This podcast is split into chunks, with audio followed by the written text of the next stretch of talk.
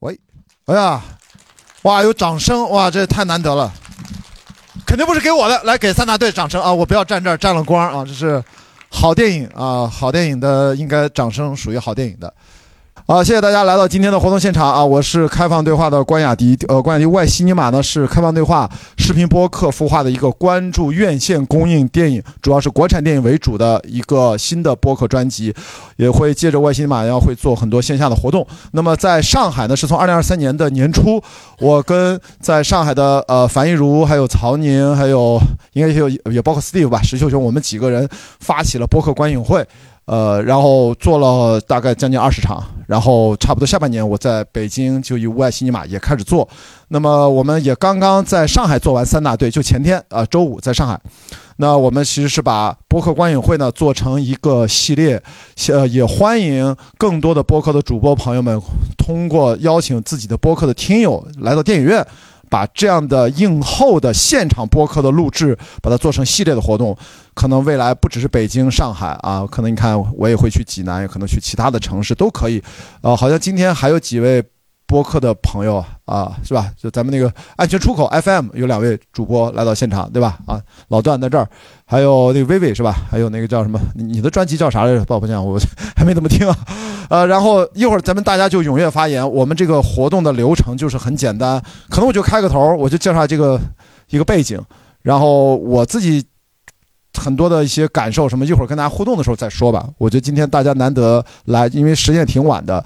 我说说一下为什么今天选这个片子。这个片子其实，在厦门金鸡电影节我看完了，其实我还发了一段简短的一个播客，跟圈内朋友交流，就我还挺深受感动的。因为我其实看片是一个泪点很低的人，这个我得先坦诚这一点啊。就是我我我猜在座的今天肯定有人也很感动，也有人。也没怎么感动，这都很正常。我们在上海做过调研，这个你落泪或者不落泪，感没感？因为每个人到后来一分析自己的理由，都说的特别好。所以我呢也很关心大家看完这个电影，你们的啊感受是什么？我在厦门金鸡的时候。虽然那个氛围是一个很奇怪的，因为首映那种氛围嘛，有各种的明星的粉丝啊、观众啊，还有电影节的媒体啊，很错综复杂。不像在座，其实咱们基本上都是真实的观众啊、影迷这样。所以我我居然还是被这个电影深深的，就是包裹在一个自己的世界里面，看得很投入，就排除了其他的很多干扰。所以我觉得这个电影，我觉得一定要多做几场。所以我们在上海先做了一场，今天这是北京一场。那我自己看完这个电影，我还其实把编剧张继老师请到我们家，也跟他录了一期，呃，一对一的这样深度的交流。因为他是开放对话可能最早的，我开始连续更新邀请的重要的嘉宾之一，他也跟我分享了很多的这个电影的一些幕后。所以一会儿咱们在交流的时候，你们如果有什么问题，我能回答得了，我也会转述一下。啊，那后面戴墨导演，我不知道是不是会跟他再录一期，因为他们都很忙啊。还有陈思诚啊，这个陈思诚，我觉得大家肯定对他啊。就是有各种的角度的这个对他的观点，对他的很多监制导演的作品都有看法，都可以聊一聊。这个电影，呃，我就先开个头，简单一个背景啊，剩下我更多的时间今天就给到大家，所以我一个人我没有压力啊，我不是来开单口的啊。然后陈思诚导演其实是这个项目的最早的一个重要的。呃，算是发起方，因为这个版权最早二零一八年小说《深蓝》他写了之后呢，它是一个作品集啊，大家在网上可能都看过。关于这个三大队，这个其实很短，你可能半个小时是不是就看完了？那么当时是万达啊，在一片大家追逐啊的各种电影公司里面，最后万达拿下了版权，然后给到了陈思诚。陈思诚就是在跟他有长期的合作，挑哎一眼就看中了这个项目。那么在真正的开始推动这个项目参与之前呢，实际上是万达先找到了编剧张继老师，然后先跟他确定，因为他是写现实主义题材，在国内非常优秀的编剧，然后就开始做前期的调研、整理资料，其实花了蛮长时间的。然后其实看了所有的这种犯罪、这罪案的相关的纪实文学，其他的卷宗也跑现跑现场，还有看了很多监狱里面的文学，说还都是那些不能发表的文学，都要看，广泛的看，然后就开始消化。那么第一稿呢，张琪老师写了大概一个两万多字的大纲，那这个万达一看心里就有底了。再把陈思诚找过来之后，其实陈思诚那时候看的就是张继写的这个两万多字的，算是剧本大纲，有些时候有些核心对白都已经在了。哎，当时大家好像陈思诚说这个事儿没有问题了，然后就后面其实戴墨导演是进入比较晚的，就戴墨导演再进来，那个时候剧本已经写了好几稿了。但是大家最重要的一点就是这几个主创，呃，我觉得首先就是呃监制，包括万达的团队啊，然后加上编剧，再加上导演，导演戴墨跟陈思诚也是紧密的，应该是长期的合作关系。再到后面，演员里面最重要的是张译了，就不用说了。你张译和陈思诚这个关系大家也都知道，《士兵突击》啊，这么多年一直以来，那么这几个最重要的主创，我觉得在这个电影当中。我一会儿想听听大家的意见。我我我其实想试图回答为什么这个电影它给我带来一种非常奇怪的某一种魔力啊，就是因为在现实主义题材电影我们也看过一些吧，但是我觉得他好像拍做对了一些事情。其实今天想跟大家讨论，你们觉得或者说他哪里做的不太对，对吧？都可以讲啊。我的这个咱们的这个活动啊，畅所欲言啊，开放对话嘛，想聊什么聊什么。我这儿没有任何限制啊，只要是。网上能播出去的啊，红线之下的啊，都可以，这个我就不多说了。所以呢，我就在想，一定是他做对了什么事情。那然后这几个这个项目推进的其实是非常顺利。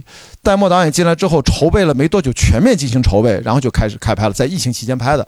所以这个拍摄到现在上映，它有什么样的魔力？我给大家举一个小例子啊，就是陈思诚他呃看。就是看到后来，他其实自己看了几遍还是能落泪。他自己看，这个我倒觉得，因为陈思诚这种敏感的这种体质啊，因为做演员啊、做导演，这个咱先不说。但是这个导演也很上头，对这个电影，他去调色的时候，张继跟我讲，他调色不都是调光嘛？你在那个调色，在看的时候，他就他就不调，经常调着调的时候就是看进去了，又看了一遍。然后每次来调调了一会儿又不调了，又往下看。后来张译说：“你这什么消极怠工？你是干嘛呢？”那导演说：“我这个片子不想剪完，我就后期不想把它做完，就想多看。”然后还有这里面曹炳坤，对吧？就是演这个最后得癌症的这个，对吧？他的队友。然后也是他们那次是粗剪版出来是将近四个小时，然后他们几个人一起看的。然后也是跟我转述说，曹炳坤，他曹炳坤都已经自己当导演了。他那个新片上映的时候，我还去了现场，在公映的时候。然后他也是很好的演员，他好像跟我同岁，好像。曹炳坤看完这个片子的初剪，就出去了机房，反正看片的地方在楼下踱步绕圈绕了四个小时，就出不来了，就是不知道开始思考自己的人生什么。这个回头入遇到他，我觉得这他们好像对这个电影有很多感觉，有很多感受。反正这个电影，我我我觉得是是个男人的群像的戏，但这里面其实也不乏女性角色。至少在那个背景下，二十年前嘛，那对于现在在座，我今天看好像年龄跨度还挺大的啊，至少我觉得有七零后吧，我看至少对吧？然后肯定有更年轻的朋友，所以这里面包括这首歌啊，这个应该跟我年纪相仿或者八零后靠前的应该很熟悉这首歌，《少年壮志不言愁》，这是海岩一九八七年第一部警察小说叫《便衣警察》，拍成了电视剧，然后主题曲，然后也是刘欢唱的。所以刘欢呢，我还问说是不是他知道有这个歌就请的刘欢。后来张继跟我说不是，就是他听到这个看到这个歌词，这个歌词也是很有名的一个作作词的一个呃作词者吧，应该就是《孤勇者》也是他写的。好像说他看到这首歌他就答应了。这个片子他其实都还不知道里面他的少年壮志不言愁其实起到很重要的一个作用。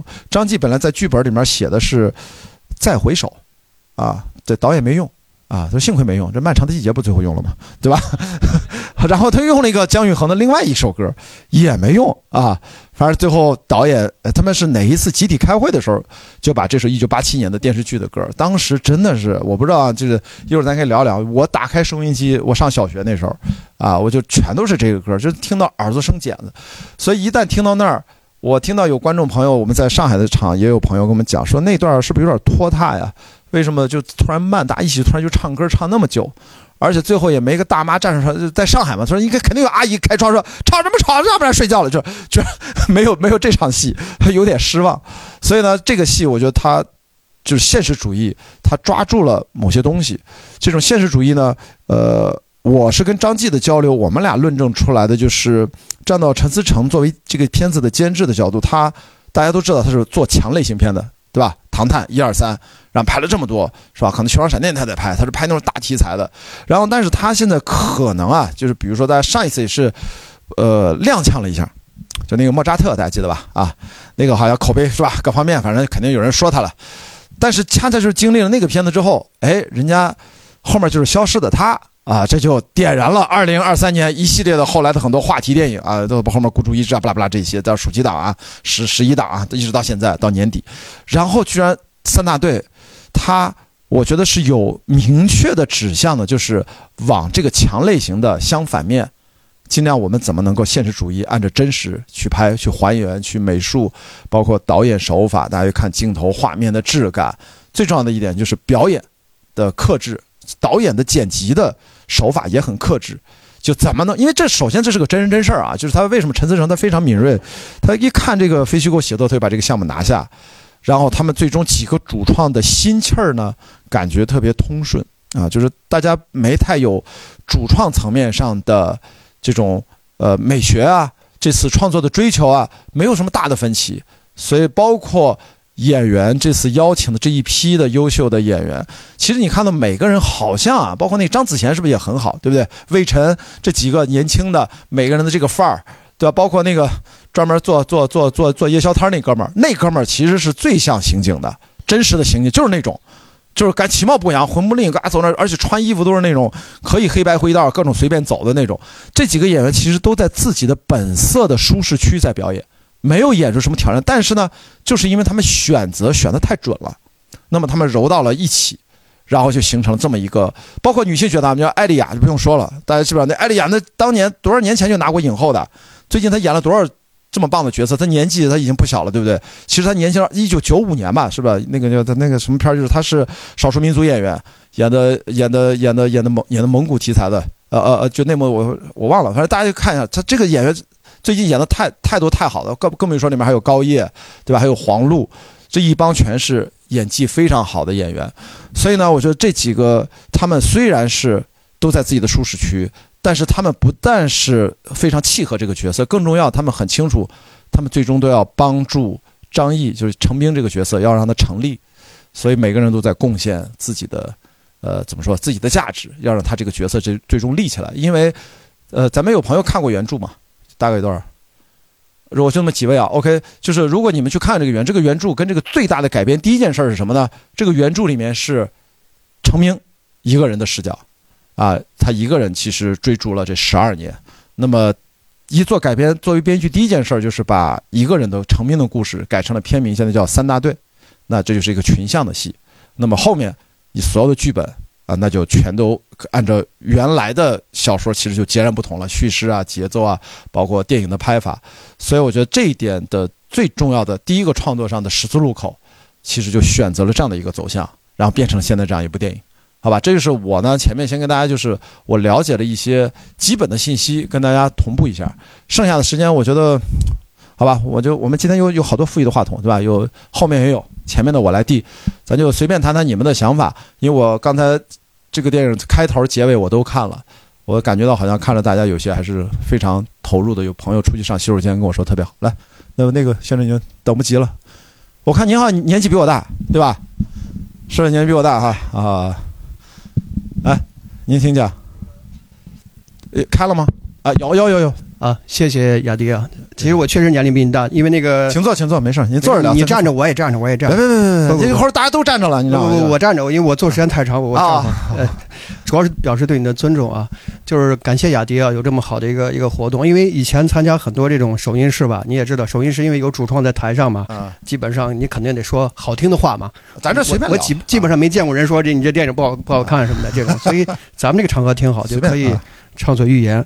第二个呢，我觉得，因为我跟这个电影其实还有点缘分啊。呃呃，因为二零零二年的时候，呃，二零零三年的时候，我做了一部电视剧叫《追你到天边》啊。他呢也是王总，我认出来，认出来啊！你咱没没打招呼。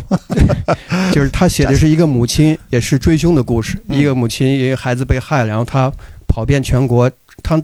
抓了五个凶手，嗯啊，也是个真事儿。而且有意思的是，这个电影的摄影就是当年我们那个电视剧的摄影，董劲松啊，对，同一个人。所以我看这故事还是挺感慨的。嗯，呃，说说这个电影本身吧，一个是我觉得他把一个人改成五个人，这点还是挺好的。因为当年我们那故事是一个人，也是按一个人拍的，是岳红主演的。但是改成五人之后，他就丰富多了。而且我觉得每个人有自己的生活，有自己的这种困境。这这个电影的丰富度和层次就有了。嗯，呃，第二个我就觉得为什么这个电影感人呢？我也在想，就这两年，你你被感动了是吧？是被感动了，看这。对我，我前面还是挺感动的啊。呃，后面我觉得稍微有一点点跟我的想法不一样。嗯。呃，我觉得就是这两年，我发现中国电影有个特点，你发现没？就是很多好莱坞大片儿其实没有那么好的票房了。就大家看那种视觉的东西，可能。旅客背松，此刻四百万。这都上映多少天了？就那狗神，就那狗神，你看，对对对，时代全变了，同学们啊！对，我觉得以前那些什么好莱坞大片啊，什么变形金刚呀，什么这种零零七，进国内基本上十亿起啊。现在你看很多过亿都很难，我就觉得有一个可能就是观众最重要这种情感链接。就是他不知道在哪儿断了，对，就他现在这些人的生活跟我们是有关联的哈，比如他的生活困境，他在夜市上吃这个，包括送快递啊，包括打工呀等等的，我觉得每个人都会有这种情感共鸣。夜宵摊，你看出打架那场是不是就是唐山打人事件的翻版，对吧？你看大家马上，你看这就是咱们为什么看国产电影，他你看到哪全是影子啊？你接着讲啊，对我就觉得有情感链接可能是不一样的，是的啊，因为我觉得。咱们生活中每个观众也是他自己有自己的困境，有自己的各种问题，或者身边的朋友或者家人，所以这个电影跟我们之间有这种感觉的链接。我觉得现在可能往往已经大于这种视觉的冲击了。对，因为视觉东西大家看多了。对，啊，所以这个很明显，包括好莱坞电影今年票房这种下滑，包括港片啊。对您说的港片好像是不是也也有点问题？很明显，港片今年不是一塌糊涂吗？包括前段时间那个，月底马上上两个比较重要的，这怎么？对，就等着金手指吧，看看。不是还有一个，还有一个，看看金手指怎么样啊？我觉得这个这个很重要啊。第二个，你说那克制，我觉得这个片子可能很大的克制，还是还是挺克制。克制之后，他就往生活流走，生活流走。因为我其实也是在写电影剧本嘛，我一直在看他最后结尾怎么收啊。我以为他最后会有一场打斗哈，呃，他没有。就是很生活化，就拿那个水桶砸他，然后两人搏斗什么的。嗯，呃，我略微有点失望，但是我觉得也许他就是一种特点，就是不想把他搞得那么主角的光环，嗯是不是这样更真实一点？我不知道大家的反应啊，但是我是觉得可能那块我跟我期望值不一样。但是总之，我觉得我周围的很多朋友都口碑非常好。啊，所以今天本来我也要看，因为今天北京零下十六度嘛，刚好看到你的微信了。对，我说你说要来，我说太高兴了。对对对对对，其实其实特别好，我觉得这能能能听到很多观众的真实的想法。对，好，谢谢，这就是我的一点感受。感谢感谢啊，谢谢。来给我们破冰，一看也是基本上我们我们的同行朋友，我们非常感谢百老汇影城。为什么要这个现场别走？哎，是吧？啊，不是离场呃散场别走，对不起。现场别走，的确都没走啊，对吧？这个散场别走，就是因为我在跟百老汇，我们这个也是很友好的合作关系。合作了几场之后，他们觉得，哎，他们也应该做一个这样的主题活动，我们共同发起，跟不同的主播都可以去做。你看，跟我做那个播客观影会，不是把它扩展出去，思路一样的嘛？那么同时更重要的，他支持我们这样的线下活动，因为这个地方百老汇电影中心有很多影迷的氛围，所以感谢大家，这个是真的是感谢。所以我们希望以后有这样的好的电影，就你可以大家不理解，最近是吧？那个叫什么东方甄选是吧？我争取做成雅迪甄选啊，电影甄选、院线甄选来了，就基本上他的有的聊啊，品质我不敢打保证，因为每个人口味不一样，但至少他的话题性，大家至少的确是散场不愿意走，可以聊一聊的。好，来下一位，咱们谁？好，咱咱先那个照顾个第一排的啊，呃，谁谁刚才举手？我先让先给个女生聊啊，一会儿你再来，来来。哦，对不起。好，谢谢关老师。然后这电影是我今天是二刷，然后呢，我在上周五的话看了点映，嗯。当时的话有一个奇怪的现象，就是说我当时看这电影我没有哭，但是在结尾唱这个歌唱完之后的话，我后边有一个女生是哇哇大哭，真的一点都不克制，是哇哇大哭。我当时可能想她是有一些东西是触动她了，然后我今天想就是这部电这部电影我看完之后的我的一些打动我的地方，我有一些不太理解的地方，到时候看看看咱们再延伸一下。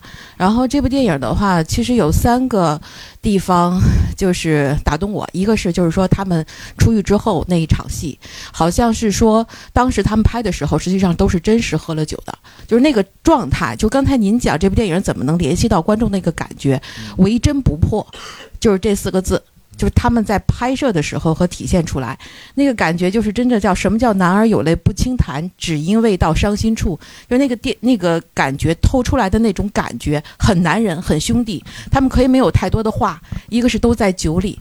还有一个都在眼泪里边，就是这场戏，我觉得是很很很棒的一个。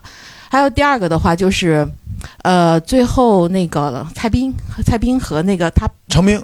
和程兵啊游河的那块儿，游河那块儿，说实话，我当时我觉得这个设计来讲非常非常的棒。然后其实他们中间不也说了吗？他有好多义父线，五个人，有的是因为家庭亲情，有的是因为爱情，有的是因为健康，还有的包括那个那个阿哲是就是死掉了。他其实这些很多义父线可能都是成斌最后的有可能去走掉的线，就如果他继续追凶下去你可以把它理解成是成斌的不同的分身啊。啊、对，然后但是那一个过河的时候，他在搁坚葛在浅滩上的时候喊出的那个呐喊，说是不是上天在给这个罪犯一个机会？我们要不要重新给我们这个机会？其实作为观众的时候，那时候我心里都想，哎呀，就。估计老天爷就是这样想的，就不要再追下去，就放弃掉就完了。但是等于说是程兵是游到对岸会继续追凶，然后呢，他在这个这个这个演员叫什么来着？曹炳坤是吧？曹炳坤啊《潜伏》里边的对那个，然后我觉得那个演的真的很好，气息、感觉、呐喊。表演，呃，那场戏那个过河的这个给我印象非常深刻。最后一个就是结尾的时候，其实张继导师他们在路演的时候做采访说，他这个剧本最后一句话是：程兵觉得今天的阳光很好，他想在街上多走一会儿。这是这个剧本的最后一句话。句号。我当时想的时候啊，这个我作为很浅薄的一个观众啊，感觉就是说，他应该就是说一个特写，然后阳光斜打过来，他的一种如释重负，一种希望，一种信念的完成，夸一个定格就完了。但是这片子的结果，当时我第一遍看完之后，给我一个特别震撼。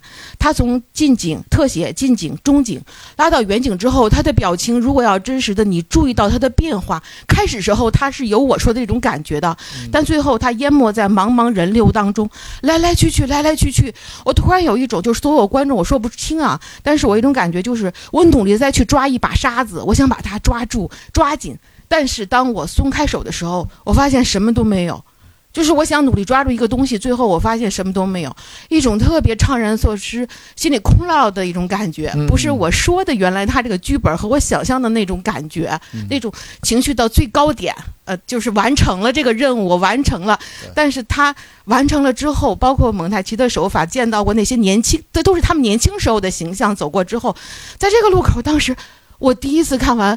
我我当时不知道该说什么，但是这个结尾对我印象很深刻。这是三个我很嗯印象很深刻的场景。好然后我不太理解的地方，一个是我觉得后边处理的节奏稍微有点快，因为我第二次。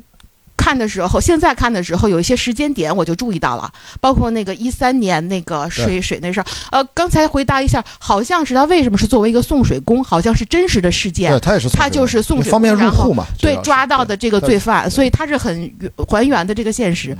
然后，但是我发现节奏后来有点快，就是一块儿什么德阳啊、沈阳啊、西双版纳呀，给我感觉实际上他这追了四到五年的时间，但我在电影给我的感觉可能不到一年。几个月的这种感觉。对，，其实到他后来判死刑十二年过去了啊，对十二年的一个这个一个是这个，还有一个我有点不太理解的是，就是他女儿在车站送他的时候，嗯。我突然当时我我说哎这是谁呀、怎么会突然出来这么一个人？但是我感觉我的理解，回回过头来想，他是不是感觉，如果要是一个警察，真实的警察，在现实生活当中，他如果想成就这个事情，最后闹的什么是孤家寡人、众叛亲离、抛家舍业，什么都没了。但是他后来等于说又支撑了这个情感的这个线，导演没有那么狠啊，导演没有那么狠。但是我看的有点怪，就是我觉得这块儿觉得就是大家知道十二年的故事啊，电影你为什么它其实剧本写的很长啊？剧本写了大概六万字，拍也拍了将近四个小时，粗剪完了。其实现在这个版本是一百三十二分钟，所以的确是这个电影没办法，这就是这都这刚才是吧？我们已经有朋友们是吧，已经坐的屁股疼了，所以这个这个每个人的感受了，真的是。对，好吧这个是我的两个两点。然后片尾曲，我觉得字字珠玑，句句真情，就都是对应的这个故事和它的内核和精神，谢谢，很棒。来，谢谢你刚才要说是吧？哈，把时间都给你们，来，你来。啊，好嘞，好嘞，谢谢，谢谢。其实我哦，我的字儿就是就是，我觉得，我我我觉得就是我我在想大家为什么喜欢，或者说大家的那个情感在哪儿？刚才您那个问题，我觉得特别好。我觉得就是那个曹炳坤他演那个人讲那句话非常符合这个电影以及和当下人的情感连接。就他说那个佛法说我值那个那个点，我觉得进一步退一步啥啥啥是吧？对，呃，我就就是那个值。我觉得这个电影最大的一个，就是我觉得最近这两年好的电影都是在讲执念。包括我觉得前一段那个《涉过愤怒的海》，我觉得也是在讲执念。就是这个执，就是当然，我再回到这部电影，我说这个电影里边这个执念跟当下人的情感连接是，我觉得现在大家都说躺平，都说怎么着，感觉特别像曹炳坤那个人。就是我说，哎，我不玩了，我说我不努力了，我说我不奋斗了。结果，结果当我遇到我自己有执念的那个事儿，我真正追求的那个事儿的时候，我还是会放下我。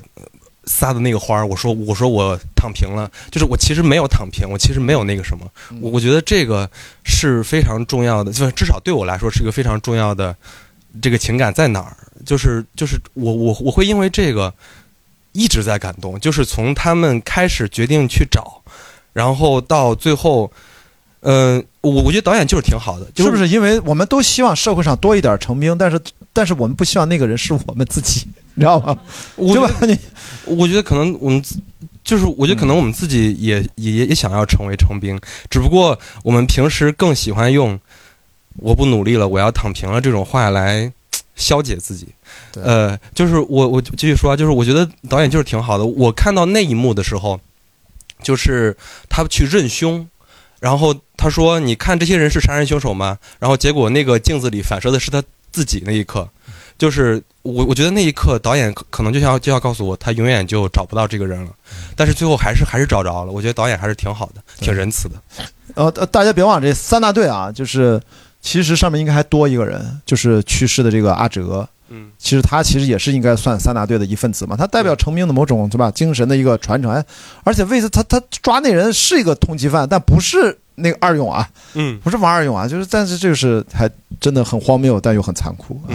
这个其实我经常会说，这个照片其实应该还是多一个人啊。这个编的我也是我没想到的。嗯，好，行，咱后面啊，给这女生啊，一会儿给后面那位啊，也给他，一会儿再传后面那个。哎，请讲。关老师好，然后那个我特别喜欢您这氛围啊，就是什么都能说。然后我觉得也不是完全什么都能说啊，那搂着点儿。我们曾经在播客观影会在上海聊那期坚如磐石，最后整期就没播，就播不了，你知道吧？那个也算了啊。控制一下。就是哎，这个这个电影第一个打我的点啊，我并不是打动我，就打我的点是因为这故事发生在零二年。本人是零二年出生的，所以呢，就是觉得这个东西，其实我说实话的话，并没有打动我，因为可能我不在那个时代，这个是问我的问题，不是这个电影的问题。但其实，就是从我的角度来说，我觉得这个电影更打动我的是那些。呃，有点好玩的部分，就比如说张子贤老师他自己自带一些笑点，然后我觉得大家也笑了嘛，就那些轻松的氛围，可能就是在这个片子里相对。他儿子长大长成那样，是有点让人是吧？说不过去哈。对，就是他你自带笑点，把 儿子都算成笑点，这个我觉得。反正就是哎，这些轻松的氛围可能衬托着这个沉重的故事，他可能更能打动我。就是这是我个人的问题，因为我年龄的限制。但是我就有一个问题，是因为我刚才刚在豆瓣发完短评，我说我今年有点恐。张译了，我不是说张译有什么问题啊，但是张译老师确实今年就是频繁出现，而且对哈，对，就是前一阵还有个片儿呢，对，对我就有一个疑问，就是说其实选张译没问题，就是甚至从选角角度来说他很适合，但是我就觉得，呃，就是创作者们有没有考虑过，或者说影迷们有没有考虑过，说有一点点就是审美疲劳这件事情，对，就是我想就是问问大家，问问您，对，就是像。易烊千玺这样 这么年轻一代偶像，慢慢变成我无所谓他是不是偶像，这个年龄段这么优秀的年轻男演员，易烊千玺绝对算圈内公认的一个，很多观众也应该喜欢吧？从从少呃少年的你是吧？少年的我还是少年的你？你你啊你啊就就这样演员太少了，就咱现在不管是男演员女演员，就是男演员还好一点，女演员更。断断档，这所以这个事儿，首先不赖人家演员啊，嗯，这个东西也不能说赖谁，因为电影拍都是随机拍的，嗯，但上映也是蒙着上的，嗯，你这时候拍，你以为一年内就上吗？嗯，前阵那什么片儿啊，《沉默笔录》，嗯，那都是跟跟那谁，呃呃，宇宇宙探索编辑部导演孔大山同班同学那导演，然后他还在宇宙编辑这个这探索呃编辑部之前拍的，结果最近才上映，所以有的时候最近我们只能感叹。嗯，那前一阵不是都是黄渤？某一个当年什么贺岁档还全是葛优，就是这个这个就没办法，这个只能怪咱们这个行业还是太小，嗯就是给我们的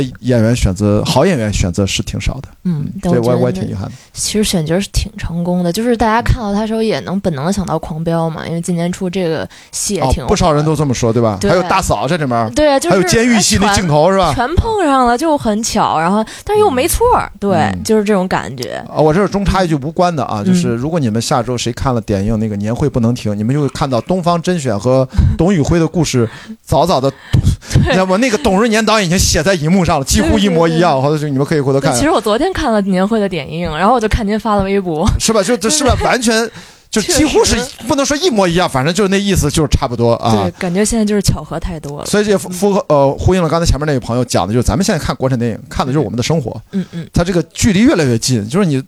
我我在济南做那场，就现场嘎嘎乐的，已经大家都乐的不行了。映后一问，发言的十个人里面六个都是哦，我也是刚大厂，我以前在大厂工作，都出来五六年，都是、嗯都离开大厂好几年，全是这种。嗯所以说你这个零二年的我也能能理解啊，嗯就被制作算是还是认可的这个片子。嗯那那挑个毛病吧，你既然没被感动，你说毛病大家比较我我觉得。毛病是、啊就是。哎呀，这故事我感觉他吧，因为后后续好像还有个剧本，就我感觉他好像确实挺适合，就是他如果改成电视剧对，马上要上电视剧，然后又是秦昊，对大家又是秦昊。大家对秦昊是不是也都又受不了又是秦昊、陈明昊这种，啊。又是漫长季节又来了，就是那种感觉。而且而且我感觉他跟漫长季节也有点像，真的就是他是一个长时间的一啊，那个九十年代跨度，嘛，就反正就是毛病的话，我我也是跟刚才那位老师说的一样，就是觉得后面好像有点快，就是因为前面其实看挺起劲儿的，就觉得。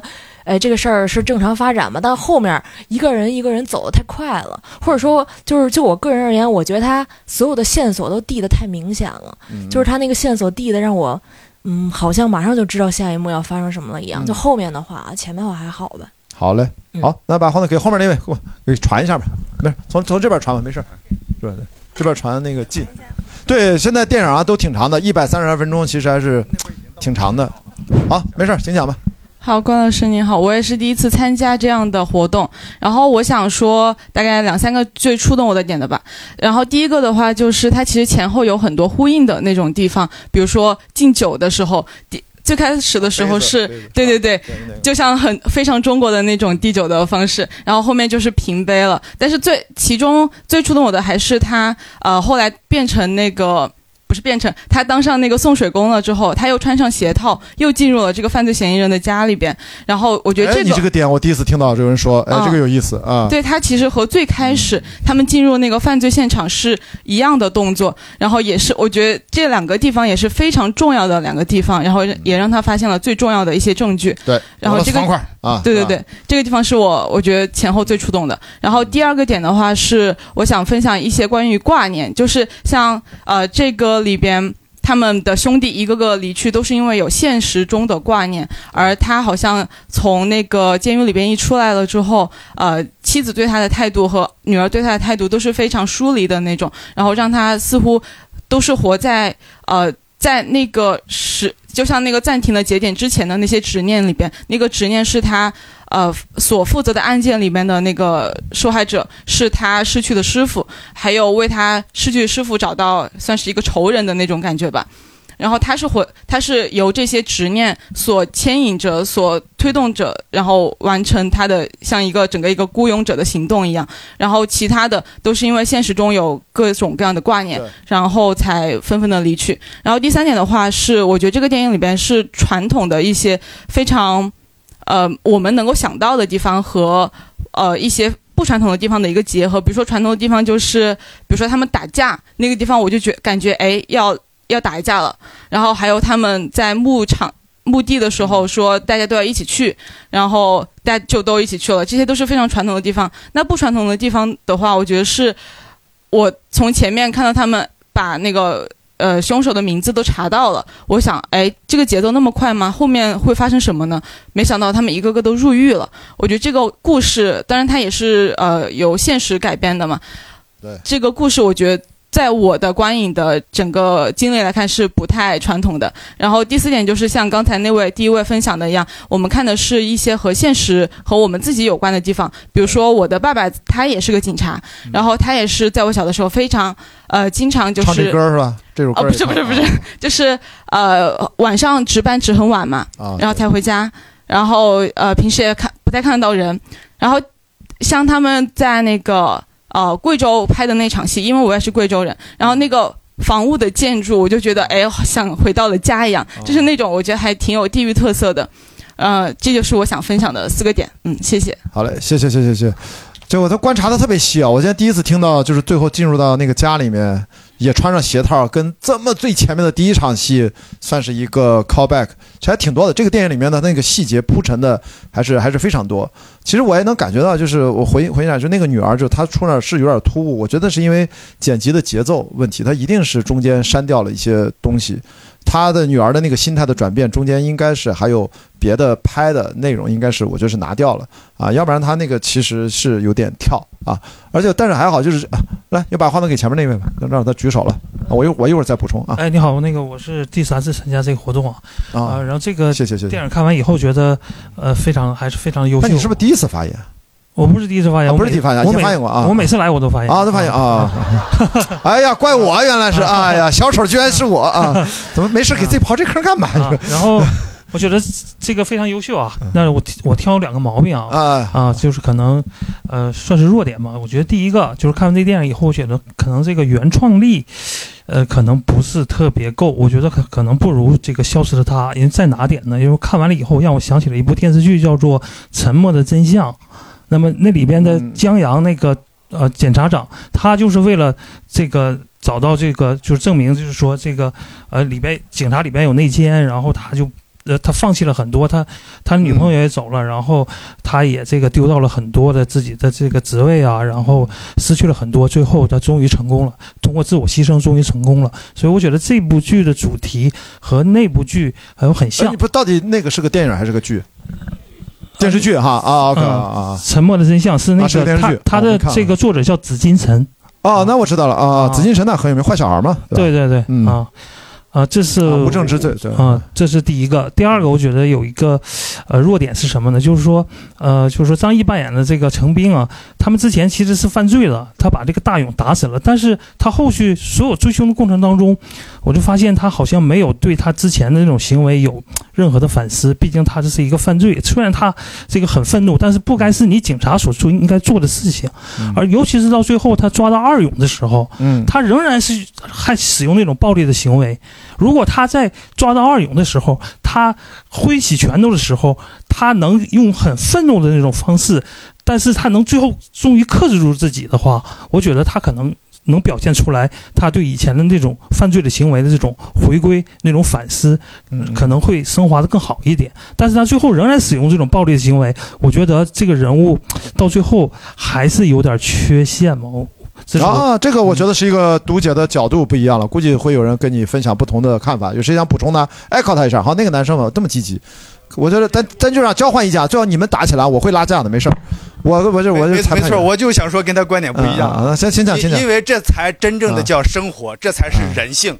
对。因为如果你太脱离人性了，太高大上了，太正能量了，他就 跟我们就不接地气了，大家的共鸣感就少了。这是讲那个他的暴力，他后来所谓的反思等等，他一定有反思了啊，只是说他最后，我个人觉得他用那个桶去打那个人，他可能更多的是为了吸引这个，他当然他也报警那是个策略吸引周围的人来来帮，因为他。是先报了警，对。再去打他，这就是确保警察把我们都收进去。没错，没错，啊都都这样的话，他才能够保证那个人逃不掉。这是我想的，他中间的一个设计。当然，我个人是关雅迪的粉丝啊，因为他越野啊，嗯哎呦我怎么还有粉丝呢？我操，这 对，他是不要有粉丝他有远洋，我听他的节目比较多啊，但第一次参加这个观影会，第一次啊我是带我女儿来的。他是因为哦被他是张译的粉儿啊，因为看那个什么鸡毛飞上天呢，他我觉得你应该学学你女儿，真的啊，那那但我对好多电影我都不了解了，但是我个人觉得这个电影里边打动我的，嗯刚才大家都说那个泪点，在喝啤酒的时候那个场景也是，我也一样泪流满面。嗯但是前面有一个点，那个老那个那个女孩去送鸡蛋是不是送鸡蛋？那段是吧送？鸡蛋那，我第一次就在那儿就不行了，我跟你说，我是觉得就是真的啊，就是一个嗯一个犯罪的现场，一个人生命的逝去，真的是对一个家庭的一个打击。对，因为我也是家里是个女儿。那有些时候想想，如果这些事儿发生在自己身上，不能想。我跟你说，绝对不能想这种事，一想就受不了。对，就是一个坍塌。所以说，当张译也是看到我女儿也是个孩子，他所以说他那种直，其实跟这个都是相关性的，他都有代入的。所以说我个人觉得呢，就是他的角色里边，他也是个父亲，他也是个丈夫，他也是一个刑警，他也是一个，也是一个人。对，就是他这些行为，其实都跟我们那种纠结、那种那种挣扎呀、那种斗争啊，最终他是用自己的高了一点点的那个神性、那个角色，让他去坚持去做这件事儿。十二年，我不知道，我还以为也就是一两年的事儿呢。对，其实十二年。这，然后我给大家补充一个背景啊，就是原著小说里面写，它是个非虚构写作，它不是个小说啊，这非虚构体的，这样它是纪实类的。当时抓到王大勇，上面就原著就写了，被群众们已经打得不行了，所以到那儿。按正常是不会出现那个事儿的，但是那个时候大环境国家正在为什么这个电影能拍到像那位女同学说的，能够看到警察刑警坐大狱这种属于电影当中叫奇观，你知道吧？在在国产电影当中你是没见过的，是因为当时的确符合国家当时正在推的反刑讯逼供这样的一个也算是怎么说一个推一个政策吧，必须等于说正好就逮着他们了。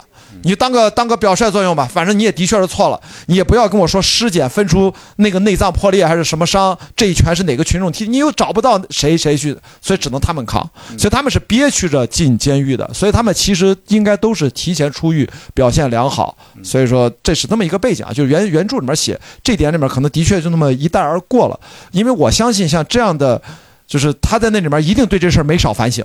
嗯啊，这个就肯定积极什么，他可能不太会像那谁一样参加文艺演出啊，但是至少他肯定是积极的写报告、写思想汇报，对吧？他肯定是，肯定对这事已经反思了很多很多了啊，好吧？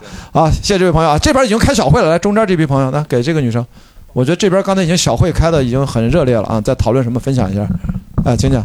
因为我中间看那个后面那一句，就是零口供能定罪，我真的特别害怕他要主旋律起来了，已经到了结尾了，开始要准备主旋律了，反思过往。幸好导演这个时候停了一下，我还蛮蛮喜欢这一点的。不是他那个地方其实是讲的是程斌这个人在自己的世界里面，他其实是完全封闭的，对，他已经对最新的刑侦的最新的一些升级的新的技术的应用，他其实都不太了解了。其实那一刻，我觉得表现是他。你想想，他最后说我找不动了，坐在公园地上，他发那个短信都发不出去，他已经孤独到就绝望了嘛。所以说他那个时候他已经就那，我觉得那一笔编剧写的还是很妙的，把这个人物的整体的生存状态。就一句话就带出来了，这个还是挺悲凉的。嗯，因为我最上周看了那个《自由之声》，他是讲那个呃，就是解放那个呃被拐卖的小朋友。那个谈起来有点敏感啊，你适度谈 啊，适度谈啊。我就说那因为有一点那个后面是那种唱诗般的那个背景音乐，然后加上那个个人动作大片。但是这一部我记得我们三大队其实还蛮接地气的，就是后面一些笑点呐，关于他们那个作为最尘埃的人，然后那个来做这个事情，我感觉啊，确实。是人家是好莱坞这边是要冒着富豪，然后去做一个这样的事情，但是我们编剧是想着最尘埃的事情，我还觉得哎，这是不是蛮有意思的？等我以后再研究一下。还有就是感觉我们的犯罪片最近好集中在东北沿海，我真的看了好多部这种背景方面的片子，感觉接下来又是到重庆了吧？那是东北，最近的是因为东北文学的问题，东北文学新兴，各种冉冉升起。然后我们中国电影现在跟是吧新一代的文学创作者他们在，应该是我经常说嘛，过去四十多年改革开放以来的第二次河流，有趋势的河流，这对电影创作、文艺作品来说是好事啊。就是因为我们经历了第六代那个时候，因为大家走的更多是那种啊，那内心啊、个人表达什么这种。现在我们又回到找到我们中国这个第四代更往前、更早，我们中国电影的我们就是大众娱乐、章回体小说各种，其实就现实主义，甚至叫剧呃剧情片啊，慢慢的其实是要从文学当中是有很多给养，所以这里面看的其实是人物。对，但是其实这部片子吧，又是一个偏男性群像。我其实对女性角色其实印象没有那么深，可能就是对师母印象深一点，就觉得，虽然我想，哎，可能是不是在哪个人物加一点戏，但确实想想确实不太好加。对，这个女刑警，对相相对肯定是少一点啊。好，来咱们这边，来给给后面那个男生啊，后面那个来。嗯，大家好。呃，就是我看这个电影，我觉得整体的这个节奏，包括整个叙事，其实对我来说就是挺挺好的，没有什么太大的问题。嗯，但它的这个点呢，就是我看之后会有两个地方会有疑惑。嗯，第一个就是，呃，整个看起来没问题，特别是大家最开始组队之后，然后去追凶，但中途因为各种各样的一个原因离开。嗯那这个离开的过程中，其实就是很多事儿都在前面已经有铺垫了，然后他这样离开你是能理解的。但问题在于，就是感觉所有的这些离开的点，他都写的很很套路，然后没有往深里面去写。像高叶的那个角色，可能就是给了他几几场戏，但是所有的背后他的工作都是靠这个。呃，男的这个刑警说出来的，那我就觉得很多这种所谓背后的家庭的这些事儿，或者他期盼的这些事儿都没有，呃，写出来，就是都是工具人。对，这种呢，就是这是一方面，然后还有一个就是，特别是主角这一块儿，就是嗯、我觉得在他入狱之后，他家里的这个他老婆和他女儿的这个变化，在他出狱之后，就是我是特别不能理解的，因为在最开始他去查这个之前，他们还拍了全家福，他的女儿是这么的主动的，这么的爱他的。后面揭秘其实也是当时他女儿给他点了那首歌，那我就不能理解为什么他回家说爸爸来看他，他做出那样的一个表现。嗯，对。然后到最后的时候，这个女儿又突然出现了，就是和前面呼应上了，但中间很多东西都可能是因为剪辑原因都断掉了。那在这个地方让我觉得可能就是不够，因为陈斌这个人他去追凶，他一定是有非常强的一个执念在支撑他的。嗯，对，那这一块的一个表现，我觉得可能我看起来也会有点疑惑，就是，嗯，他可能就是因为一种有神性吗，还是怎么样？就是他师傅，包括他在，呃，那个墓地说的那番话，如果那那是他所有的一个动因的话，我觉得，嗯，大部分人来说，他可能就只能支持走这么几年。那到最后，他到底是为什么还能走下去？以及后面那一块儿，就是他突然在广场上，突然就是我我追不动了，我也不知道为什么他追不动了。虽然正常来说，他的确应该是追不动了，因为前面他的支撑不够。那他追不动之后，他的这个呃为什么软弱下去？他背后的这个内心是什么？以及他最后又怎么再站起来的？我觉得这块儿就是嗯，你这几个问题有没有现场朋友想 echo 他一下？对，这个就是让我不是很很明确。对，然后还我还有一个问题，啊还有一个问题就是啊啊，呃，在墓地的时候，他的师母给他说，就是他师傅走的时候，其实是就是因为跑不动嘛，对，嗯然后没有跟那个、呃没有跟那个嫌嫌犯就是形成这个对没有撞到没有对冲突，对。那我在那时候我就特别。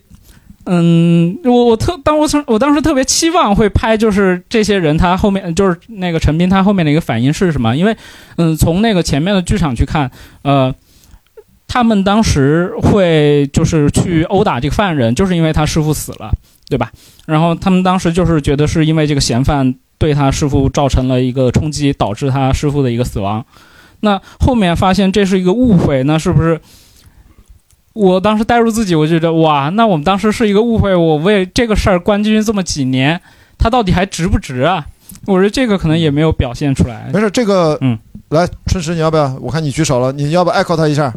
是不是有有不同的想法？你看我来不停的挑事儿啊，对不起，今天我就这个角色了啊。我我我我来说一下啊，回应一下啊呃呃，呼应一下，就是可能那个每个人看的感受不一样，而且我觉得确实是哎，中你是有孩子的，我记得是吧？啊，你有孩子吗？啊，没有没有啊没有。哎呀，对，老我先刨坑给自己，什么记忆力？我我就觉得确确实很多那种可能情感上的有那种跳跃，是因为那个篇幅容量不够，剪掉了很多东西，剪掉了很多中间的戏造成的这种可能可能有些跳跃。但是我觉得他那些情感的上是给出了解释的，比如说一开始那个就是张译，就是我觉得可能有孩子的人啊，就是看到那那么一个那个。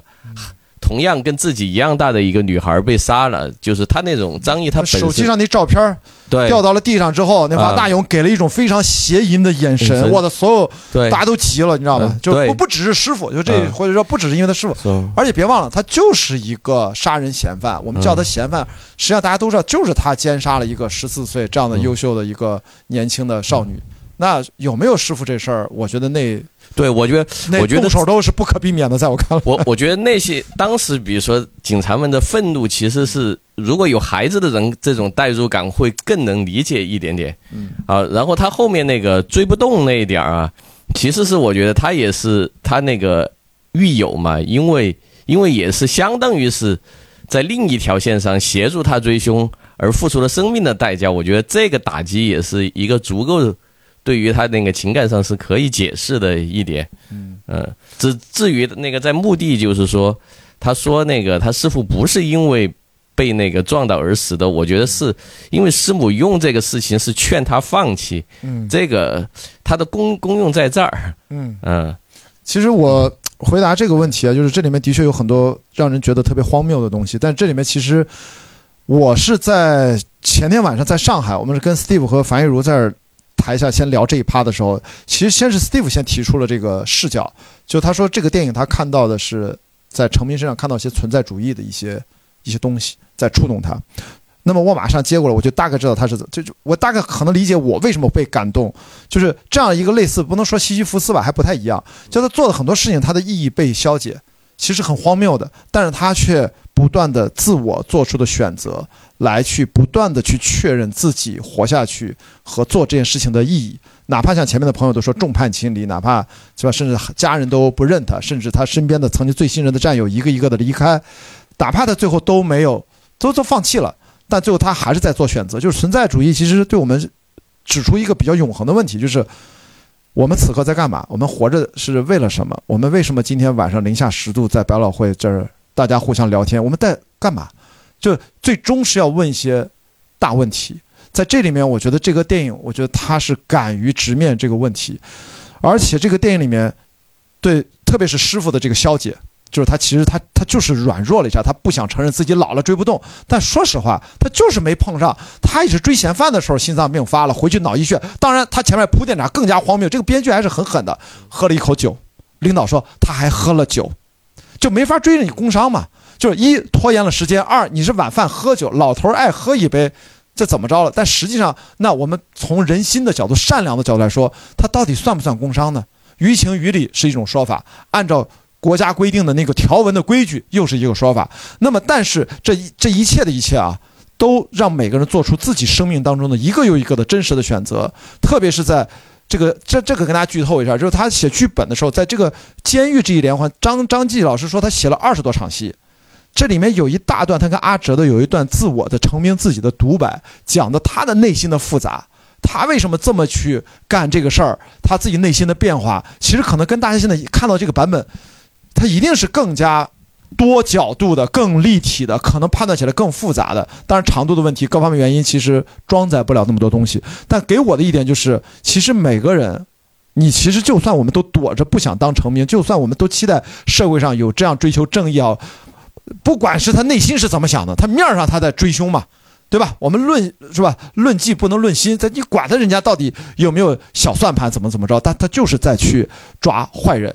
其实我们有时候对这样的人感情也是很复杂的。其实这个电影，我觉得他试图展现的东西挺多，但是每个人感受多少就是多少。我觉得好多创作者是他给你一盘松散的东西，让你自己去捏。你其实想捏出来啥，是你自己决定的。这这个是好电影。他如果我就怕是不好的电影，就是就是就一个版本，你谁看都是一个版本。那个东西我就觉得，但其实那我我也不知道那叫啥，最好是广告片，广告片是那样，对吧？是吧？一定是是吧？说送送年不送什么什么不收礼，要收是为啥？那肯定就是一个信息，千万不要误会错了，那是广告。但我觉得电影其实是这个意思，所以我觉得我被感动是觉得在他的生命当中，不管遇到什么问题，做选择，做选择走下去。我觉得这是有有相当的悲剧气质的这样的一个角色。这说实话，这是编剧张继自己承认，在创作的时候，他为什么也要把它变成五个人、六个人这样的一个三大队？因为其实他周边的这几位，他都很好带入，很好建立，找素材都有真实原型。像成名，他也是有真实原型，但是其实你要带入他的内心，一他很用力，很难。就是特别，其实难度最大的一个，比如说在创作上，把这个成名这个人物要真实的丰满的立起来，并且让在座的你们的每一位要共情他、认同他，甚至还要爱上他。其实这是一件超高难度的事情啊，因为他不是个普通的正常情况下的正常人，其实真的很难。所以为什么我觉得用了这么多的手法，让这个故事看上去能够流畅，它至少是还还原了这个事情。我觉得对于创作者来说。挺艰难的，那导演是导演的趴，但是在前期这个剧本这一关，反正我觉得他算闯过来了。但是的确啊，大家还有很多不满意的地方，这也是正常的。一个电影人肯定不可能这么完美，是吧？你有什么补充吗？还有吗？呃，没有了，没有了。请我们那那啊，给这边哈，来给这位朋友。一会我们请一会儿请我们的主播这边啊，微微和那个谁，丽莲啊，也也聊聊。来，请讲。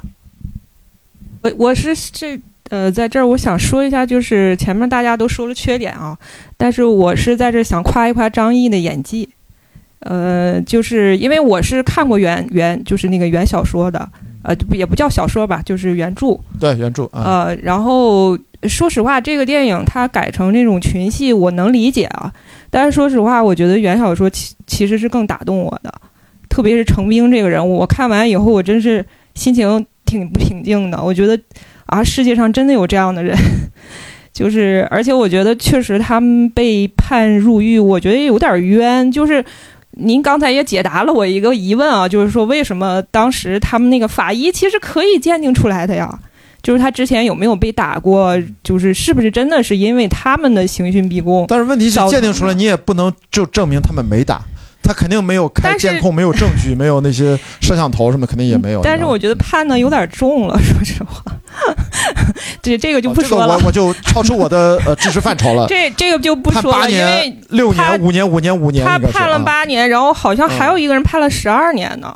啊，没有没有，就是八年、六年、五年、五年、五年，好像是不是？好像还有一个人是判了十二年，就原小说。哦哦，原原小说的，对对对，原原著原著。然后那个天哪，十二年的太夸张了。嗯，是。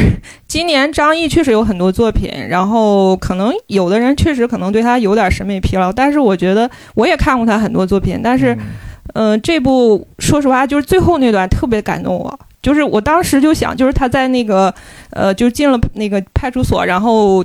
他那样就是一边喘，然后看着那个人，嗯，就是他们，因为他他马上要放出去了嘛，对，然后张译就就恶狠狠那样瞪着他，然后一边喘，然后他前面关键是，就是他最重要的是要抓着，在他最松懈的时候，都以为他要走了，喊了一句伏击他的那个话，嗯，对，王二勇，对，就看到那反应，就看到我当时。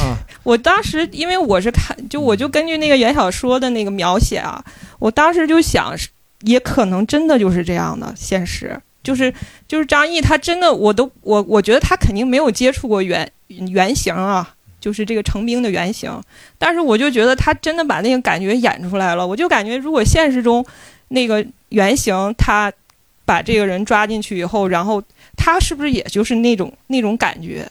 包括最后就是说，呃，就是您说那个剧本是什么？阳光照在他脸上，但我觉得这个结尾处理的挺好的。是的，我觉得就是那种，就是他一直追逐，一直追逐，然后最后，我不知道大家有没有感受，就是当你一直追一个目标，然后终于实现了，其实你可能那个瞬间不会是特别激动的，对，你会突然有一种空虚感。对对对，是，对他不会马上就是特别兴奋，哎呀，我终于成功了什么的。他肯定是，而且是这种成功，他肯定是心情非非常复杂，所以我觉得这个结尾我很喜欢，就处理的挺好的。因为他显然大家都看到他已经比他正常年纪至少要老了十岁吧，就他的这个十几年的苍老的过程，其实他的精神世界是已经已经支离破碎了。因为他的视听语言给的很清楚，他那边不走到一个镜子店嘛，那个镜子店不都是镜子都是碎的嘛，在破碎的镜子里面，他的镜像。是吧？反射的样也是破碎的自己，而且是好几个角度的。所以到后来接下一个戏，他说我找不动了。在那一刻，其实到最后，我觉得这导演，我觉得把张继老师那个剧本最后一句话用了一个非常漂亮的长镜头，对吧？他从那个跟他敬完了礼，说了之后走出来，是一个大光孔，非常的几乎没有景深，非非常亮，慢慢慢慢的显影过来，队友一个一个又过来，而精神状态都是当年最饱满的一个状态。其实是他。我觉得是跟开头去做一个呼应，因为这个的确，这个电影拍的不是刑警成兵，拍的是三大队，所以他最后还是要用这种方式。其实编剧还没有想那么多，但导演估计看完这个剧本，脑子里面画面就开始有了，就给了这样的一个处理。的确处理的蛮妙的，因为最终是让三大队给是一个谢幕啊，完了之后就让他支离破碎的精神世界，最后走到了马路上，用镜头告诉大家，成兵慢慢慢慢的。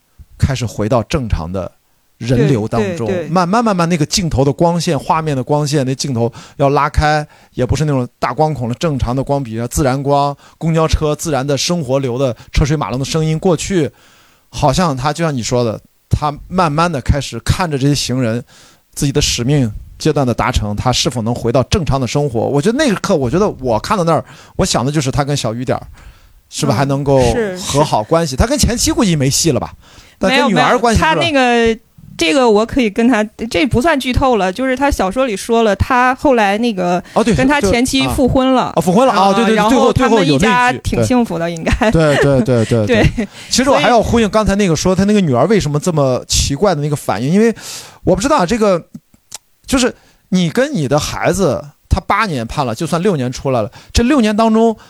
这个电影是没法展现所有的细节，他探监了几次，嗯每次探监他们是否写过信、打过电话，他们之间是不是吵过架、好过，还是他爸爸不想他女儿来看他，会让怕女儿在同学面前丢脸，是他爸爸主动拒绝了女儿，还是女儿拒绝了爸爸？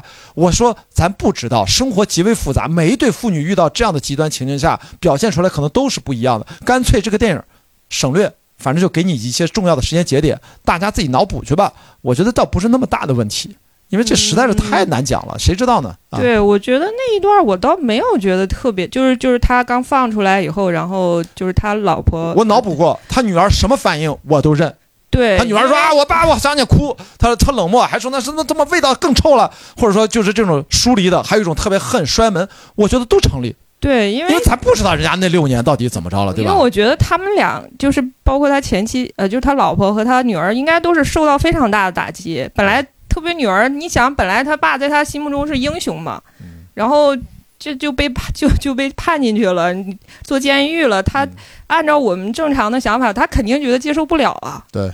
然后我估计他肯定刚开始肯定不会去看他的，他们可能他老老前妻他老婆会去看他。但是我觉得他女儿也可能他老婆为了保护他或者什么的，就不让他去看，或者就是这反正都是我们的脑补、啊，对，都是我们每个人去脑补、呃。现实是什么样不知道，但是我觉得从从他们那个就是后来复婚，然后一家三口又在一起了，嗯、呃，我觉得可能我我这就说现实啊，我就觉得程斌这个人肯定是一个就是得到了大家认可的人，就是呃，因为他那点真的不能拍，他要一旦拍了他。那几个兄弟的生活，他拍不拍？这这真的就是电视剧了，你知道吗？所以说，他要在这儿收啊，让你们三大队咱亮个相，咱就收。啊、对，所以我还挺期待剧版的。我我看，我想看看他剧版怎么演。陈明浩没看够啊，秦昊都没看够，大家还是没看够。就是这个故事其实还挺适合改成剧版。对，其实适合改剧，就是嗯去了那么多地方，你就真的去了那么多地方，好好拍一拍，有很多。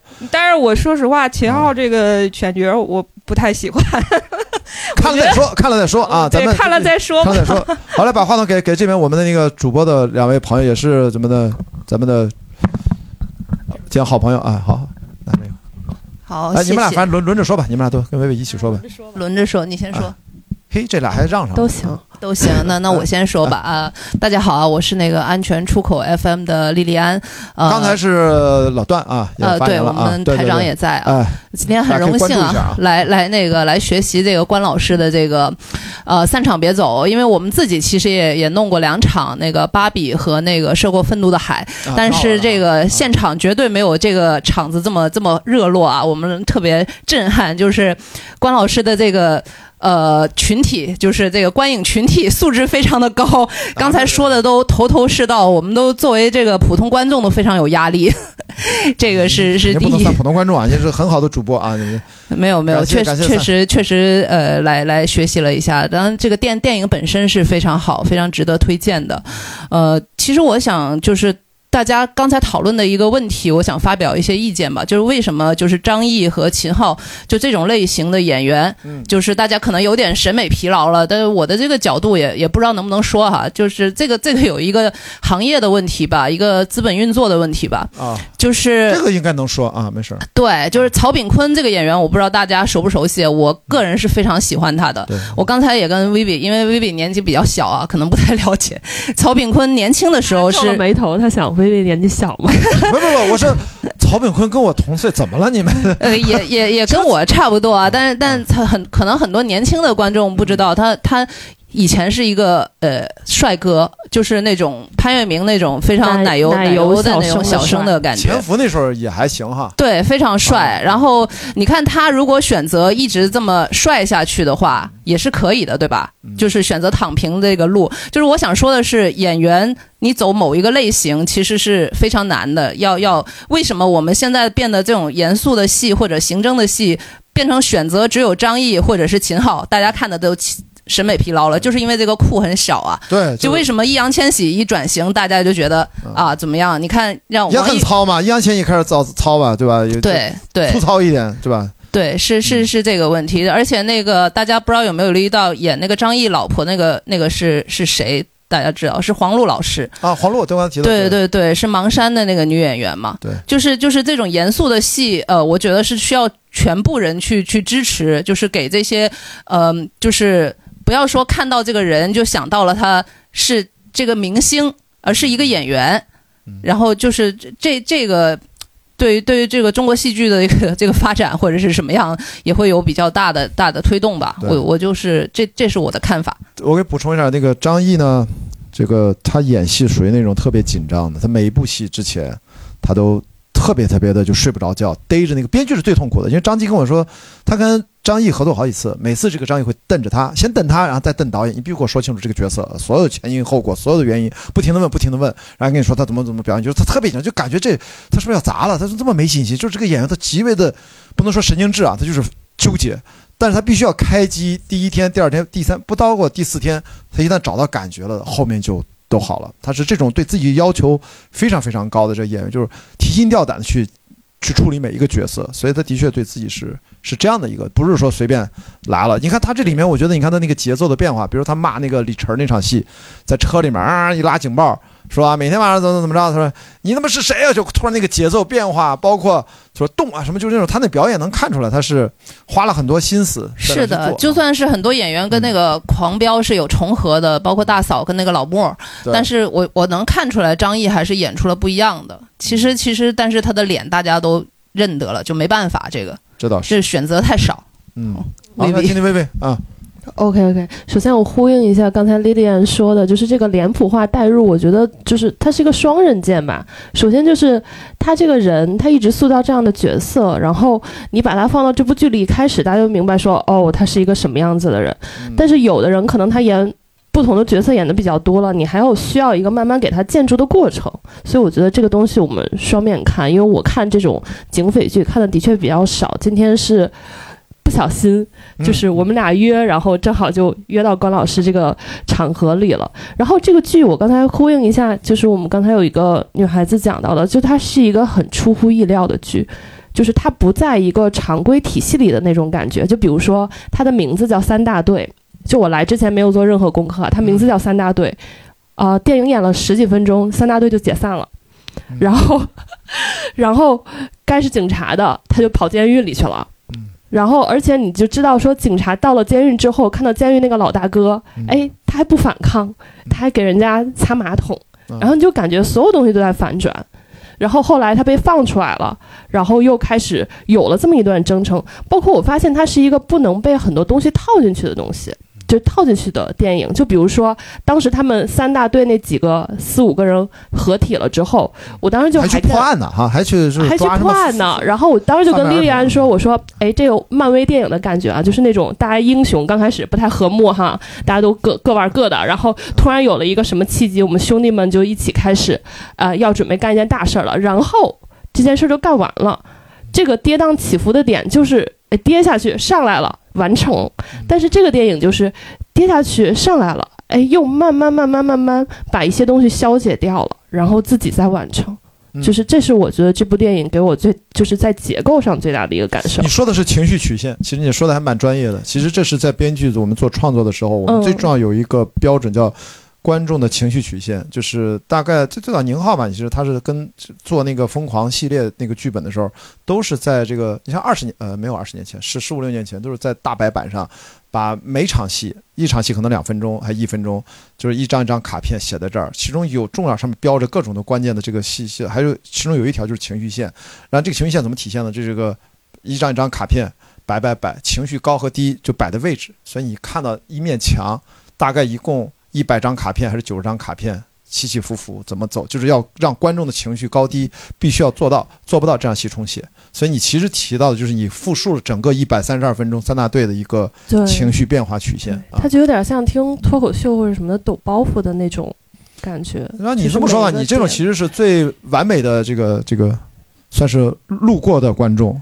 对他不了解，没有期待，然后就跟着就走，所以他设的包袱都是给你准备的，应该是啊，你没有带任何预期来嘛？我完我完整的踩到了每一个包袱上，我觉得挺好的，谢谢关老师。别客气，别客气，别客气。好，来，你来。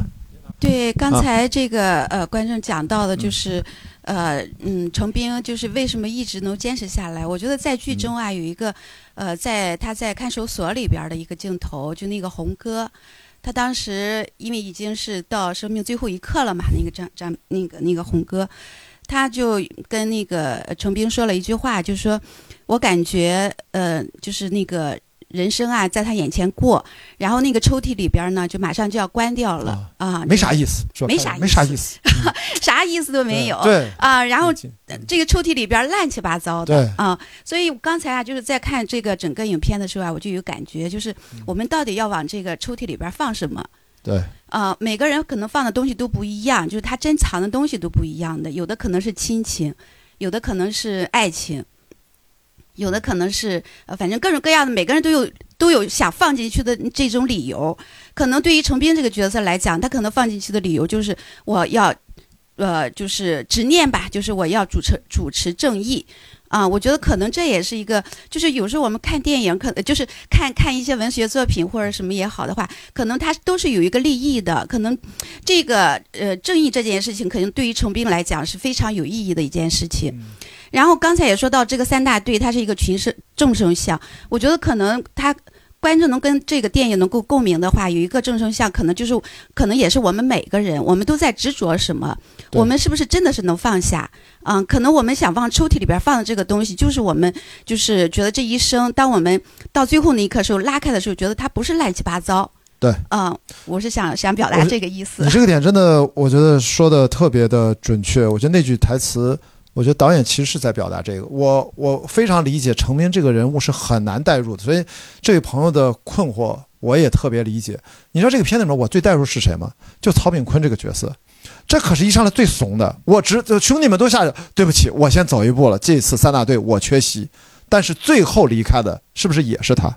对。所以这个事情你说就很，当然这个肯定是剧作的编剧的手法。啊！但是真正的我感觉想表达什么，就是他里面算年纪偏大的，他甚至没准跟队长差不多年纪，所以除了师傅之外，所以真正的中年人，他在这种挫折下面的韧性，其实我觉得也是很强的。这都是很优秀的刑警，对吧？那谁比谁差呢？但是生活现实生活，每个人处于的阶段不一样。这个中年，我为什么说跟他共情嘛？他老婆没了，对吧？我我我也离婚很多年了。那句话什么一个人吃饱全家不饿，说的那不是我吗？每天有个小生意，自己每天做点不知道什么播客啥的，其实活的也挺好。就是这，我觉得他那状态很好呀，对吧？你知道吧？就是我看到，嗯，是嗯，但是我觉得跟他其实我们也很像。就当你真的遇到挑战的时候，我不管是去超马越野跑，还是那么苦逼的环球帆船赛，其实在座可能我怎么表达你们是感受不到的啊！哪怕什么零下十五度。你知道我在曾经越野跑时，北京零下十六度，我在西山里面训练到晚上九十点钟。那时候我还没离婚，我前我前妻都快打电话报警了。这么冷的天，他在山上训练，我脱下外面就只穿两层衣服，脱下里边全是冰碴子，咔啦咔啦掉一地。到了那个洗手间，然后啪一脱要换衣服，要是开车回来。我一说人要愿意想吃苦，但是那个时候是当时的问题啊。但是帆船赛时候冷到穿八件衣服能把冻透了。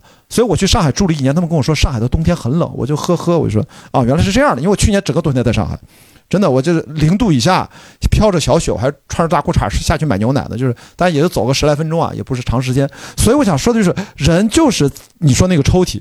我觉得我为什么活到现在还傻呵呵的呢？就在做，比如现在跟大家在这交流，是因为可能就按照那个红哥，我只考虑就他那件事儿，就是。不知道我要遇到什么病什么灾儿的时候，我拉开这抽屉，我觉得，哎呦，还挺有意思，哇，这没闲着，这家伙我挺忙忙叨叨，哎，挺好玩的。哪怕每一场的这种交流，我们录的每一期节目，我们一起看的共同的这样的电影之后的共同的讨论，我觉得在抽屉里面可能都整整齐齐的罗列着好着呢。哎，我干了这个，我干了这个，我干了，那这辈子可以交代。所以有的时候，我们就是我必须要 Q 一下，我是因为。昨天这个年会不能停，我其实一直在说东方甄选和董宇辉这事儿，在迷你播客里面我已经连续两天聊这件事儿，我今天肯定晚上不聊这事儿。但我想表达就是，为什么现在大家在聊到这件事情，都是用商业利益最大化，都是用商业的算计来评判这件事情，谁做对了，谁做错了，没有真正的有谁有个别的人，我看到了写的文章是，咱能不能关心一下董宇辉到底是个什么人？人家内心真正关心的是个啥？他到底是不是我们为什么这么喜欢他、支持他？我们共情他的啥？他就是个文人、读书人，他可能没见过那么多钱。他其实也就算突然给了那么多钱，他都说了，我其实也我花不完。所以那些视频里面，我的意思说。他说的好像每句话，我们现在都是各种。我身边朋友圈里面不都是投资人啊，各种商业大佬，其实都企业家都有，大家都在这评判。其实他他应该怎么着怎么着，没有人真正关心这个人真正他的内心要干嘛。我们现在内心其实表达就是，如果我们不只是说去跟社会的现在大家追求那个同一个目标，我们都去，我们其实完全可以建立自己的目标，让自己那个抽屉里面随便分格，在每一格里面可以摆的琳琅满目。这一辈子回想的时候，我们可能不会大富大贵，但是那个抽屉里面一定是我觉得精彩纷呈，我觉得是 OK 的。所以这时候我就听到你能抓到这个点，我觉得我很感触啊，请讲，你要分享啥？我我你刚才说的好多点儿我都能 get 到，因为咱们俩是老乡，我是青岛人，哦，所以我会呃很长时间一直在关注你的播客，包括越野呀。哦，我突然听出你的青岛味儿了，哎呀，你要不说我听不出来，完了。对，一定要一定要一定要表现出来啊啊，是是。改青浦了要啊，马上，您先讲啊。啊啊，所以你刚才说的好多点儿都能 get 到。说到董宇辉，我刚才为什么在翻我的这个视频号呢？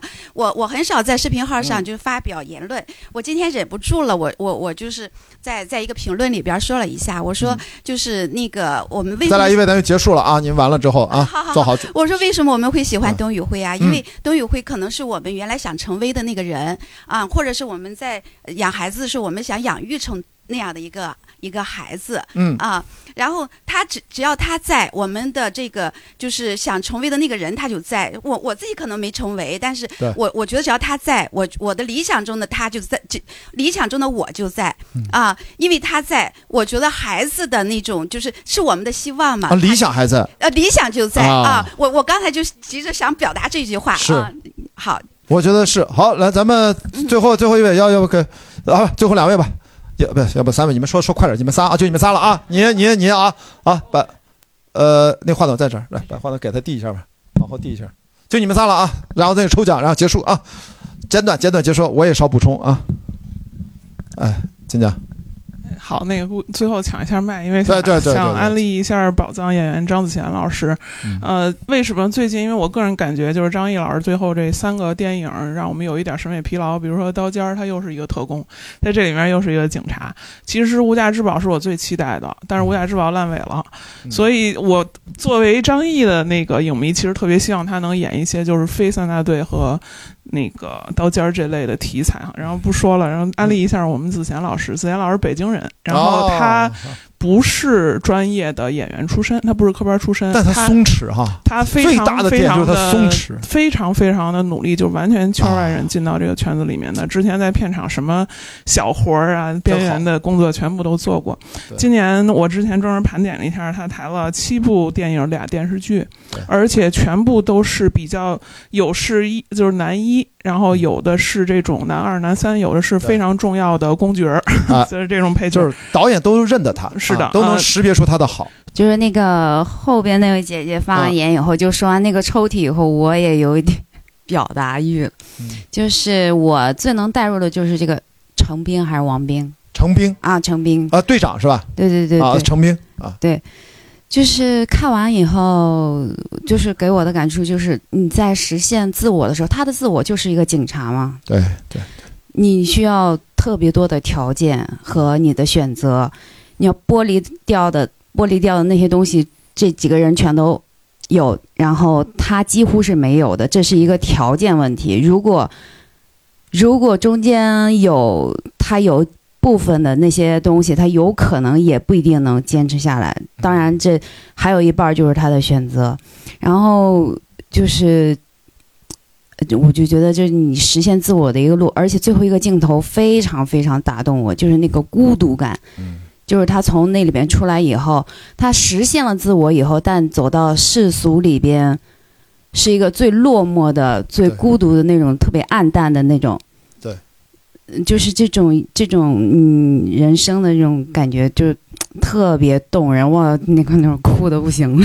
哦，是吗？啊，看来你是应该被打动的。对对，前面什么的，就是那些基本动人的东地方，我嗯，好像现在也没有那么能哭了。嗯，但是后边那就是几个。就是他自我的那个部分里边，确实是，尤其是最后那个镜头，啊，太美了！就是那个那个审美上的那种那种特别，嗯，只可意会的那种感觉，真的特别好。嗯，我就觉得那个镜头太棒了。我替你补充一下，你知道为什么？因为那个镜头是。其实那那个镜头，这是我自己的独讲，这个张继都不敢确认，说这得我得去问戴墨了，因为这个不是他剧作方面的。就最后这场戏，其实他呼应的是，其实前面他们几个人出狱之后的一大段集结到一起，他见他，带着他见他，三人再再见他，最后一起去吃烧烤摊儿，啊，吃吃个夜宵摊儿，最后到一起，然后一起唱歌，然后咵那一大段，其实最后那个镜头其实是呼应的前面的，不是那不是最后一个镜头。啊，我说的是，你说你说走到马路之前，不是每个人逐？我是说在那儿之后的那个镜头。那是一个镜头，那是个长镜头。对，就是那个长镜头，对，太动人。对，那个长镜头呼应的是前面这一大段，其实就是点题啊。虽然是表面上很直接、简单粗暴的点题，让赞纳队再重现一下。但我说的为什么这么喜欢？其实我前面提到过，他们重聚那场戏是真正这个电影叙事、人物塑造的真正的开篇。因为前面每个人出场是案件在进行，然后他们不就一直破案、破案、破案、破案？你对人还不太了解呢，他们就入狱了。然后出狱了之后，才是每个人有血有肉，但是他们又重聚在一起。那个重聚那个戏，其实就是电影史上最经典的黑泽明导演的《七武士》那段开场，就是一个武士一个武士要集结，然后呢，到《七武士》的结尾，如果在座的朋友如果是影迷啊，因为咱们看过《七武士》的话，结尾就是死了三个吧，至少我忘了，反正插着几个刀。就是最终我们还是败了，你知道吧？就是那种悲凉。其实这个电影里面就是说是成明，你完成了任务，但是你你在回到日常生活当中，你也失去了所有。你唯一得到的是自己内心的平静。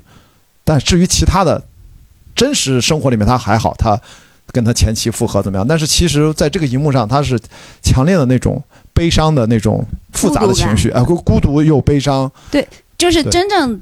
特最打动我就是你说的那些，呃，就是跟那些呃幻影相逢以后的他自己走到街上，嗯，然后人流中他是一个特别暗淡的那个，就那个孤独感，就是你实现了自我，但你回到人生活真实的生活中，你你是最孤独的那个。所以就是前面那个问题，问到底是为了什么？对这个事情，就是你在实现自我的时候，对对，你要选择什么？你有什么是的要放弃和条件？嗯。我就跟大家最后想了想，最后跟大家唯一一个想分享的一点就是讨论半天，其实我们对程斌这个人好像没有聊的那么的清晰啊。大家对他其实还有朋友有困惑，对不对？我觉得我也说他剧作上难度最大，然后我们共情其实难度蛮难的。但我最后想补充一点，我突然意识到，就是我不是说一定要把程斌跟最近跟董宇辉要强行联系啊，我就说他都是我们那种社会上比较大家好像珍惜的，程斌是我们觉得应该有这样的人在，警察正义。放到所有的价值排名第一，哪怕失去了一些人性的那种，他是吧？几乎他老婆孩子，就最后他最后怎么再捞回来？但是之前你说他们也分离那么久，感觉这个人他是不是脑子不正常还是怎么样？但是我们都是尊敬他的，至少是尊敬他。我们可以不理解他。那董宇辉最近可能大家会觉得，哎，为什么你这样的身份出身，看着一步一步从一个不太知名的一个老师变成这样的一个，真的是很多很多啊！这个大家都看到了你啊，在这种情况下，我觉得是因为。太多的我们生长当中觉得有些品质也好，什么是我们容易被取代的。特别是我今天下午在机构公园参加这个，他聊人工智能和中国电影的未来，巴拉巴拉讲这些，我就说我们最终是要做那些不不容易被人工智能、被算法、被这些机器取代的工作。那不只是工作，更重要的是我们的内心或者是我们的精神世界，是我们的最终的追求。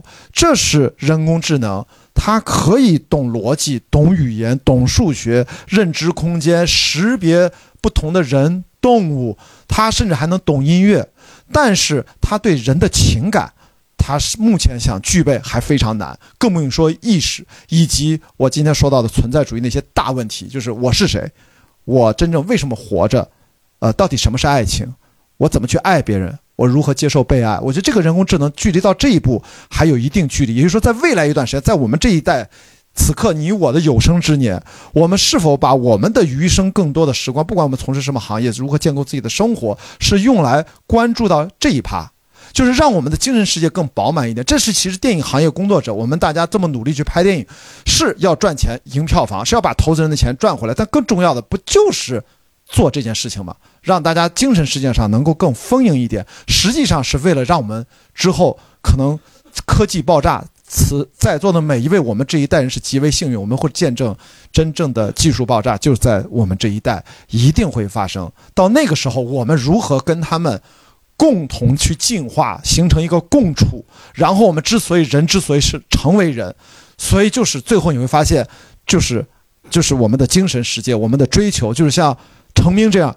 他是士，他是两千年前大概中国古代士为知己者死的那个士。这句话董宇辉也说了，虽然我不太认同，是吧？你跟老板说士，这也是我觉得罗永浩说的有点道理。你跟老板聊什么士？这士，你知道吗？士为知己者死，那伯牙子期可以，你知道吗？那所以说他是有点高贵的气质，他是君子。这个是不容易被这个机器时代、人工智能时代所轻易的取代的。在我们的文艺作品里面，能看到成名这样的人物，我觉得这样的人物真的很难被取代。我非常高兴，这是个真人真事改编，而且他最后还有一个不能说善终啊，人家没死呢，应该就是他至少还老婆和孩子都回来了。那么这就结束了吗？我觉得没有。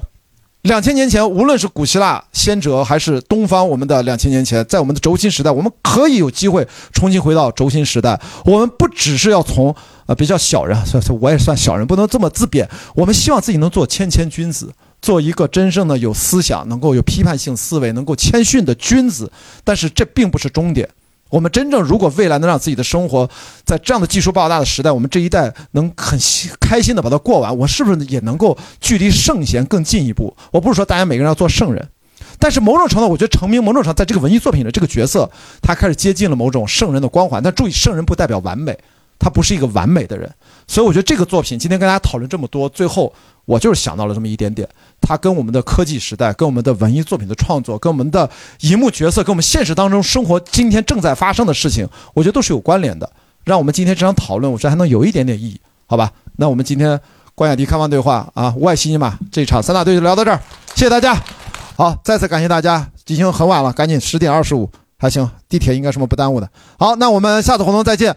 那有了这个群，也会通知大家，包括这个月应该至少还做个一场两场的，好吗？我们常常聚常聊。好，谢谢，拜拜。